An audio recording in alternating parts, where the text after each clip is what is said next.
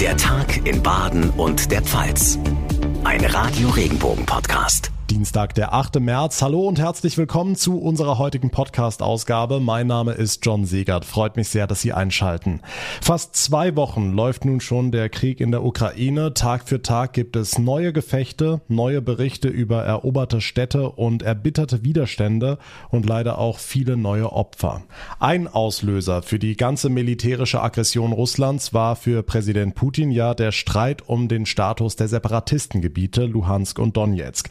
Die diese beiden Regionen hatten sich losgesagt von der Ukraine, selbst zur Volksrepublik ernannt und am Abend vor dem russischen Einmarsch hatte Putin ihre Unabhängigkeit anerkannt.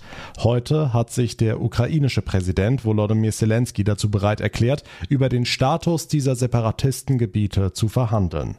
Christian Thiele für uns in Moskau. Dabei geht es nicht nur um den Donbass, sondern auch um die Halbinsel Krim. Gibt es denn bereits Reaktionen aus dem Kreml auf dieses Gesprächsangebot? Bislang nicht, aber heute ist hier auch Feiertag, Internationaler Frauentag. Trotz Krieg bekommen da Frauen auf den Straßen oder in Einkaufszentren Nelken überreicht. Und ich bin mir auch gar nicht sicher, ob es überhaupt Reaktionen gibt, denn Zelensky weist ja Kernforderungen Moskaus zurück und das ist nicht neu. Er will zum Beispiel die Unabhängigkeit der Separatistengebiete in der Ostukraine nicht anerkennen oder dass Russland sagt, die Halbinsel Krim im Schwarzen Meer, die gehört uns. Und darauf besteht Moskau. Kiew wird diese Maximalforderungen auch so schnell nicht schlucken. Dafür wehrt die ukrainische Armee den russischen Angriff derzeit noch zu stark ab. Ja, du sprichst die Kämpfe an. Das russische Militär hat heute nach eigenen Angaben eine neue Feuerpause in der Ukraine in Kraft gesetzt und humanitäre Korridore in fünf Städten geöffnet. Hat es denn alles diesmal geklappt? Bislang waren ja mehrere Versuche einer solchen Feuerpause in der Hafenstadt Mariupol gescheitert. Russland behauptet, von den zehn Routen hat heute nur eine einzige funktioniert und das ist die aus der Stadt Sumy im Nordosten der Ukraine. Von dort werden die Menschen nach Russland gebracht. Die Ukraine strikt dagegen, dass die Menschen in das Land gebracht werden, von wo der Krieg ausgeht. Und deshalb kommen die Evakuierungen auch gar nicht so richtig zustande. Mehr zwei Millionen Menschen haben laut UN schon die Ukraine verlassen, die meisten in Richtung Polen. Moskau behauptet nun, dass auch mehr 2,5 Millionen Menschen nach Russland gebracht werden. Ob das stimmt, das wissen wir natürlich nicht. Hm, jetzt gibt es auch Berichte darüber, dass Russland sich vom Internet abkoppeln und ein eigenes Internet, ein sogenanntes Russnet errichten will. Ist da was dran? Wie realistisch ist das? Die Versuche, die laufen schon lange, aber bislang hat es noch nicht so richtig geklappt. Die Behörden, die tun aber schon alles, damit die Menschen sich nicht mehr unabhängig informieren können. Unabhängige Medien sind blockiert, geschlossen, aber aufrufen kann man mitunter die Seiten dann doch noch über eine sichere Verbindung zum Internet. Viele Russen, vor allem die Jüngeren, haben ohnehin VPN-Verbindungen auf ihren Laptops oder Handys. Aber trotzdem, die Kontrolle hier in Russland, die wird immer stärker. Die aktuelle Einschätzung von Christian Thiele für uns in Moskau. Dank dir. Mehr als zwei Euro für einen Liter Benzin oder Diesel. Die Preise explodieren erst durch Corona, jetzt durch den Krieg in der Ukraine. Und eines ist sicher, wenn wir jetzt wirklich alle russischen Energieimporte boykottieren, müssen wir das finanziell selbst ausbaden. Ein Dilemma. Jan-Henner Reitzer aus unserer Nachrichtenredaktion. Wie ist denn der Stand der Dinge in dieser schwierigen Diskussion? Dass die Bundesregierung kurzfristig einen Importstopp verhängt, ist unwahrscheinlich. Besonders die deutsche Wirtschaft ist einfach zu abhängig von Öl und Gas aus Russland, sagt Bundeswirtschaftsminister Habeck bei NTV. Es würde nicht reichen, nachts mal das Licht auszuschalten. Es geht darum, dass wir Unternehmenszusammenbrüche und Arbeitslosigkeit bekommen werden. Dass Russland umgekehrt seine Lieferungen stoppt, halte ich eher für möglich. Präsident Putin ist im Moment ja anscheinend zu allem bereit, auch wenn ihm dann Milliardeneinnahmen verloren gehen. Hm, trotzdem hat sich in einer Umfrage die Mehrheit der Deutschen für einen Importstopp ausgesprochen.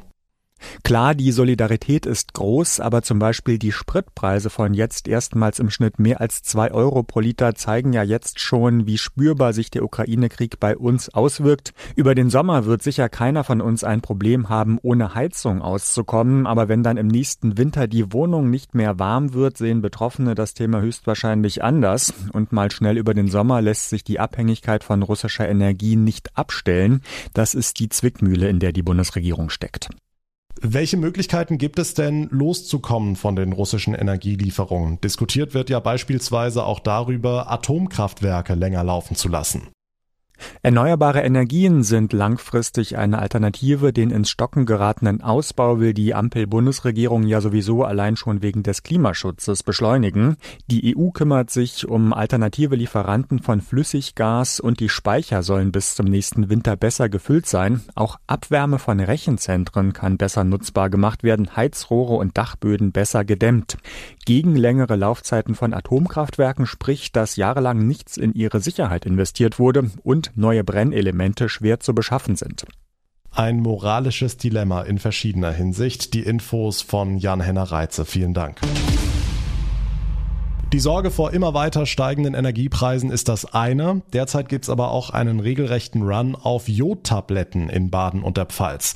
Unsere Radio Regenbogen Regionalstudios in Mannheim, Karlsruhe und Freiburg haben sich überall erkundigt. Die Nachfrage ist groß. Aus Angst vor radioaktiver Strahlung sollte etwas passieren durch die Invasion Russlands in der Ukraine. Robert Schieber von der Leopold Apotheke in Karlsruhe. Auch bei Ihnen wird ständig nach Jodtabletten gefragt.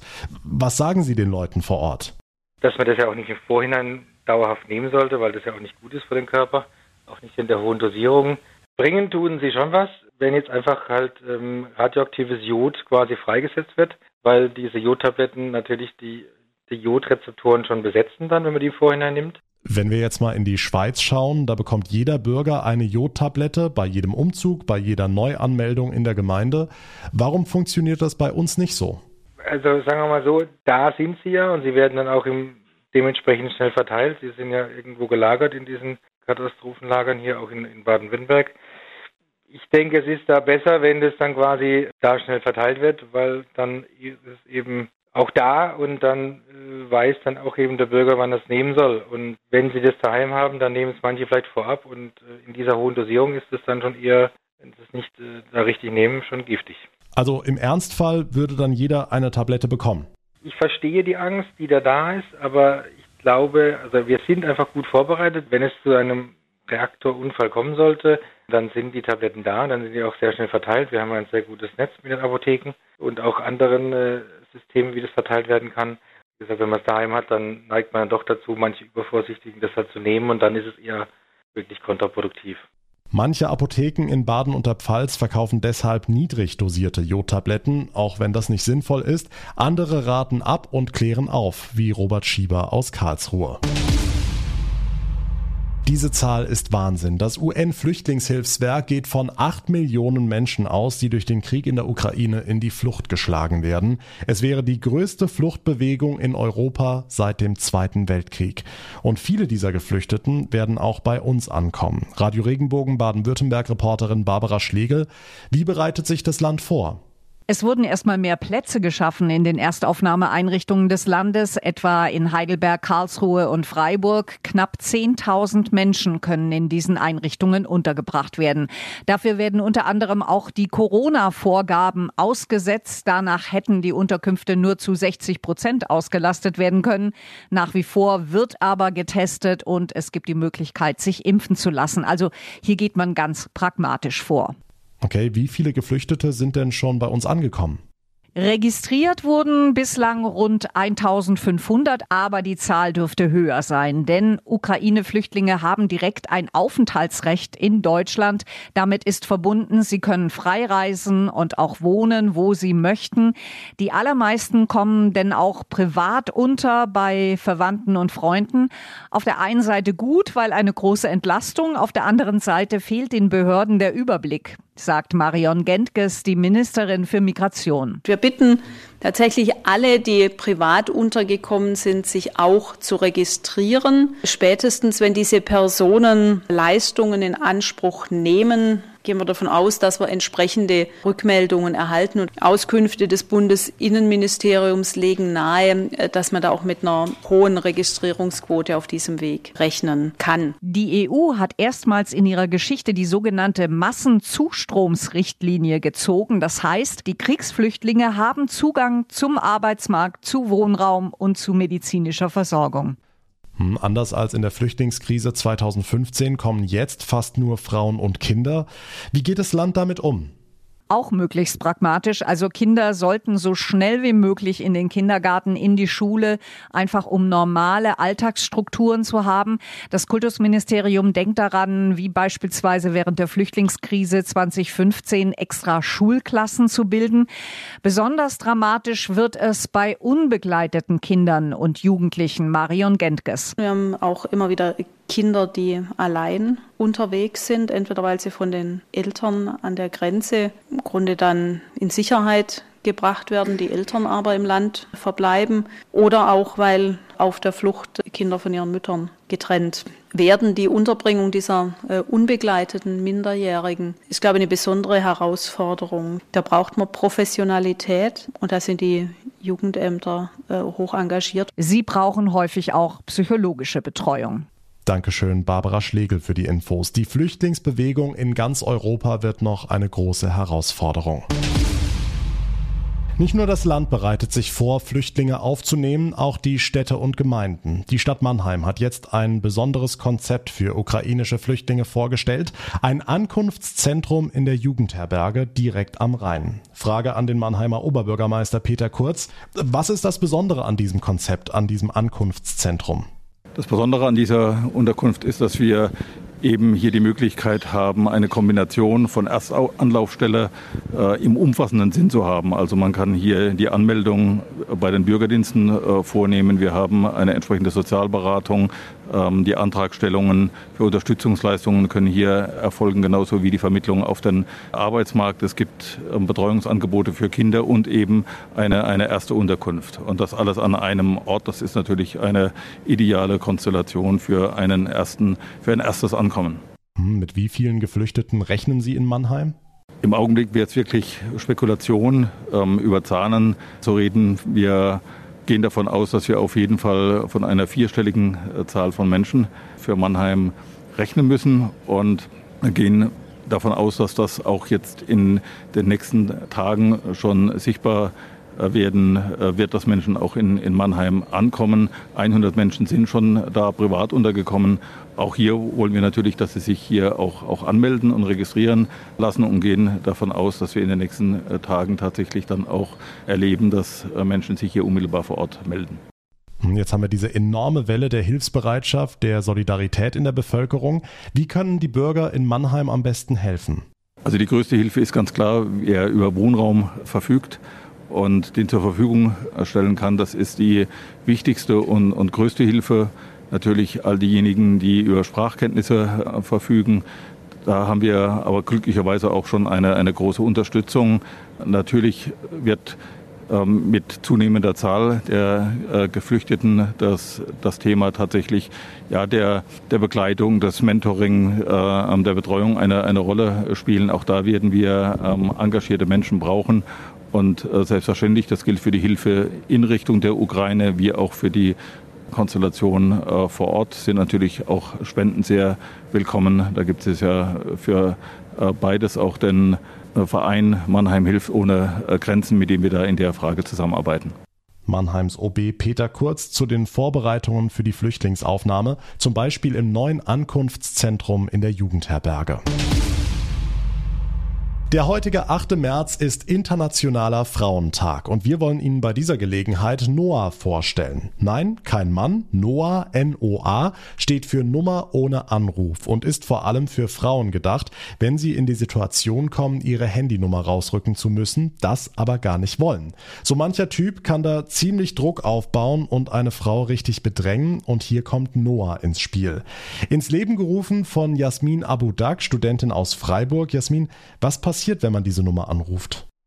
Also im ersten Moment, wenn man anruft, bekommt man eine automatische Bandansage, in der gesagt wird, dass man bitte eine Nachricht senden soll, da die Person momentan nicht erreichbar ist. Einfach aus dem Grund, dass häufig Personen gleich austesten oder anrufen mit dem Grund, ja, dann hast du auch gleich meine Nummer.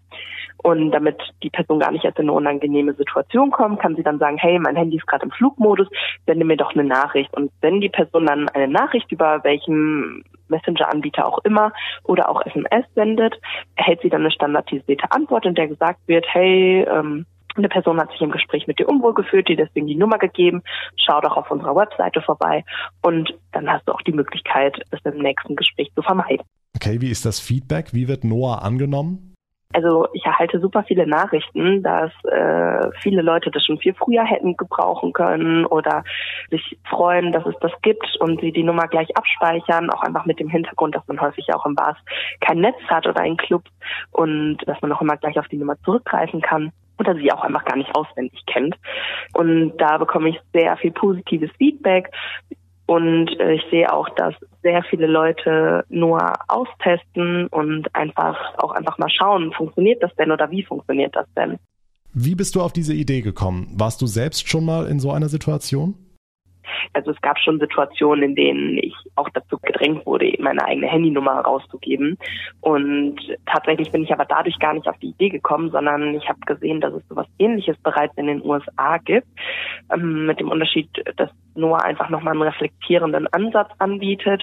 Und dadurch, dass ich mich so darin wiedersehen konnte, dass ich so häufig schon Situationen erlebt habe oder das auch von Freundinnen bekommen habe, dass ich dachte, boah nee, das brauchen wir auch hier in Deutschland. Eine super Sache. Wird die Nummer denn eigentlich auch von Männern genutzt? Mm, also tatsächlich habe ich auch von männlichen Personen Rückmeldung bekommen, gerade wenn sie auch in der queeren Szene sind, dass sie sich das schon viel früh, also früh, früh gewünscht hätten und auch gut gebrauchen können und sich in der Situation wiederfinden. Also da auch dahingehend habe ich Nachrichten erhalten. Generell ist es aber schon so, dass es einfach viel mehr Frauen oder weiblich gelesene Personen betrifft. Noah, N-O-A, die Nummer ohne Anruf. Für alle, die nicht gleich beim ersten Kennenlernen die eigene Handynummer rausgeben wollen. Wer es mal austesten möchte, die Nummer finden Sie auf regenbogen.de. Und das war der Tag in Baden und der Pfalz für heute. Ich würde mich sehr freuen, wenn Sie uns eine kurze Bewertung hinterlassen, zum Beispiel bei Apple Podcasts oder bei Spotify. Und natürlich, wenn Sie uns abonnieren. Geht auf jeder Plattform und dann verpassen Sie keine Ausgabe mehr. Mein Name ist John Segert. Ich bedanke mich ganz herzlich für Ihre Aufmerksamkeit und Ihr Interesse. Sage Und bis morgen.